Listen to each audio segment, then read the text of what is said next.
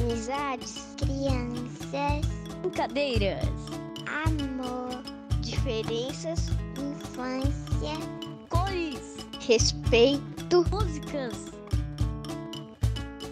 Brincast. Uma poesia sem nome, de Talita Rodrigues. O que me suga, o sistema que oprime, a energia ao redor me isola a olhares e pensamentos de essa aí é puta. E levo na minha infância o bloqueio das memórias do que não faz parte de ser criança.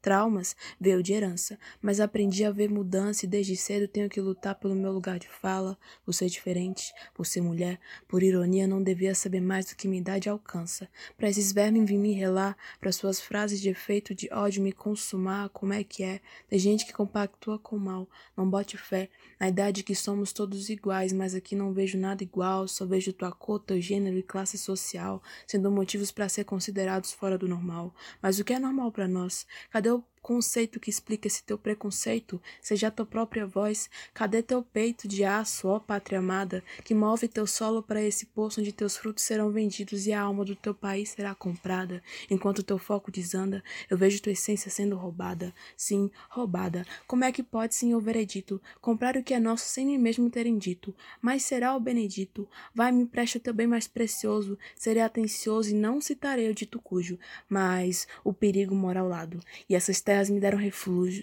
e é aqui que tenho plantado. Envenenado o teu estado, matando teus rios e lagos, mas quem são vocês para me dizer o que faço de errado?